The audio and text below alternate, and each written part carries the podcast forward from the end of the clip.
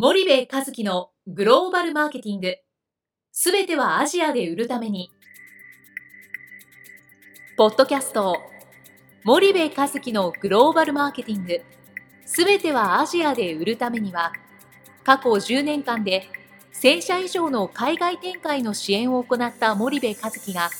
グローバルマーケティングをわかりやすく解説します。グローバルマーケティングとは、世界のニーズに応えて利益を上げること。アジアで売るためには、ものづくりプラスグローバルマーケティングを武器とした戦略を持たなければなりません。日本には素晴らしい企業が多く存在します。その企業とともにアジア市場を目指したい。再び、ジャパンアズナンバーワンと呼ばれる時代を作りたい。森部和樹は、そんな思いを持ちながらこの番組を皆様にお届けいたします。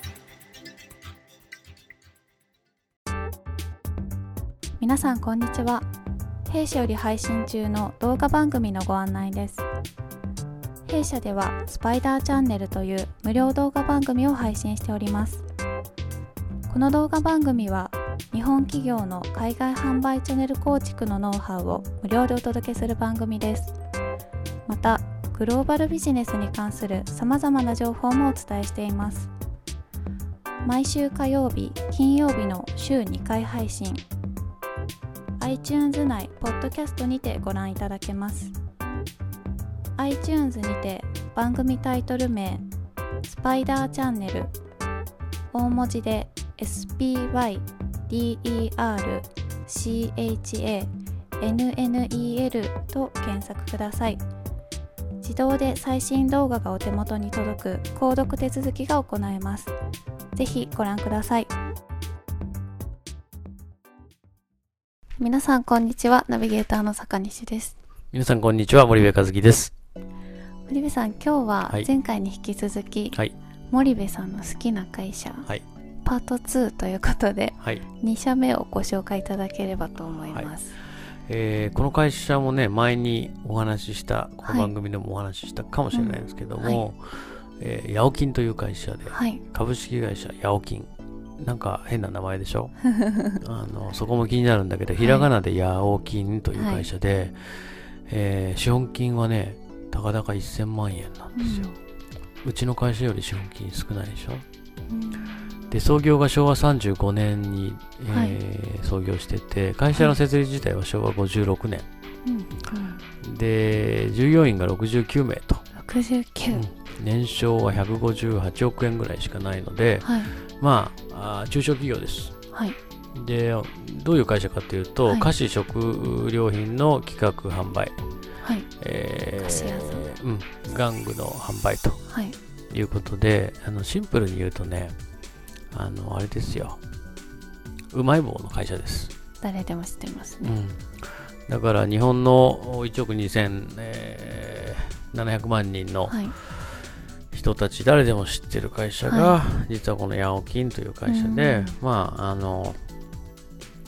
うまい棒を売ってる会社です。はい、で、うまい棒以外にもね、いっぱい商品はあるんだけど、はい、あのこういう会社がやっぱり日本の宝で、はい、こういう会社こそ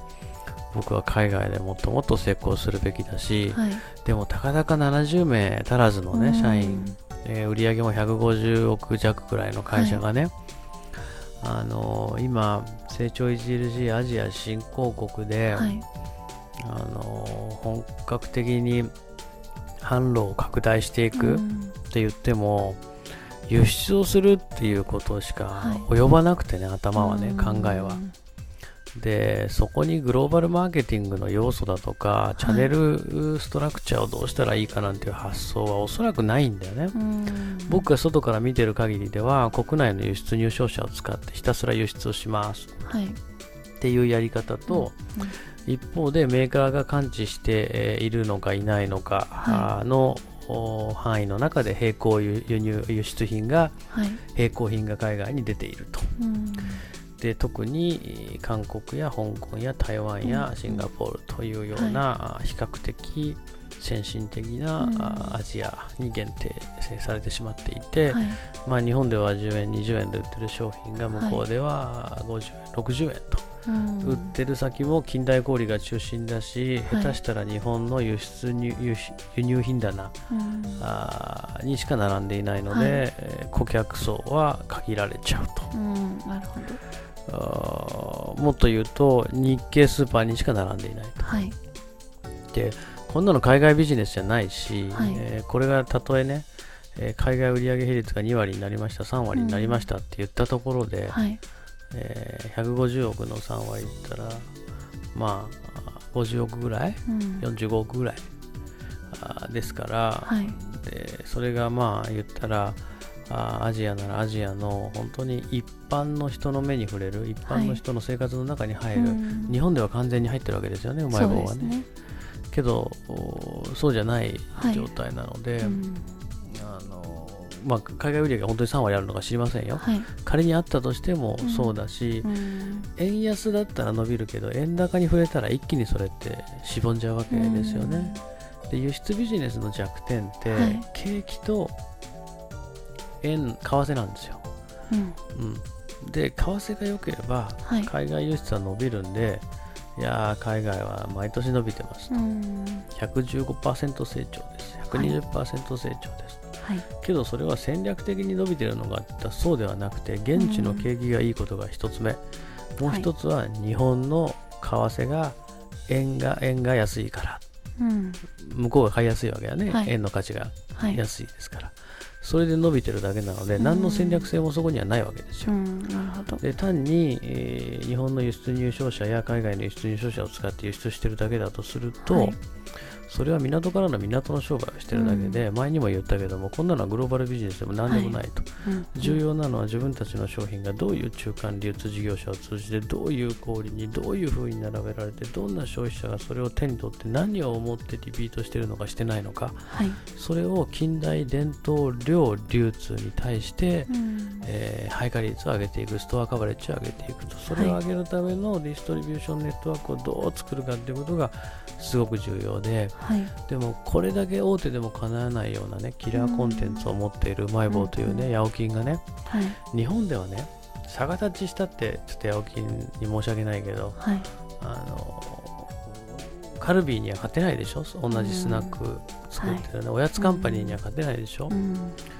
えー、東ハトには勝てないでしょ、うん、けどそれはたかだかこの1億2000万人の市場での勝負であって、はい、勝負のフィールドをね、世界に広げた時に、うん、世界で勝ったら日本ではカルビーに負けてても世界ではカルビーに勝つんだよね、はい、でそれぐらいのポテンシャルをこの会社は持っていて、大手の会社が海外でつまずいてるのは、はい、中小も大手も理由は一緒お金があるとかないとかじゃないんですよ、うん、だから僕は海外アジア新興国のビジネスは中小企業も大企業もスタートライン一緒だなと思ってて、うん、それは最低限のお金はいりますよ、はい、日本で全く売れてないような菓子メーカーが海外で売れてこれは無理ですけど、はい。うん、ある程度の資金があればね、使うお金なんてそうそう M&A でもしない限りね一緒なんですから、そうすると何があのできてないかっていうとやっぱ、はい、ノウハウの蓄積がない。うん、で労力と時間を投資できていない。でそれはチャンネル2ですね、はい、だから大手も足踏みしちゃってるので、うん、こういう小回りの利く会社がね、はい、本気で海外取り組んだらものすごく可能性があるなと、うん、で商品自体はアジア新興国向けでね、はい、確かになのであのこういう会社は本当に頑張ってほしいなというふうに、あの機会があれば、社長に会いたいなと思いますけどね、はい、まあなかなか会わないですよね。ということで、ヤオキン、はい、いい会社だと思います。食べたくなりますね。はい。はい。では、また次回にしたいと思います。はい。ありがとうございます。はい、ありがとうございました。本日のポッドキャストはいかがでしたか？番組では森部和樹への質問をお待ちしております。ご質問は podcast アットマーク spydergrp.com podcast スパイダー .com までお申し込みください。たくさんのご質問をお待ちしております。それではまた次回お目にかかりましょう。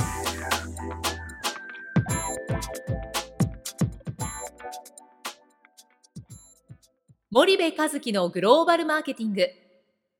この番組はスパイダーグループの提供によりお送りしました。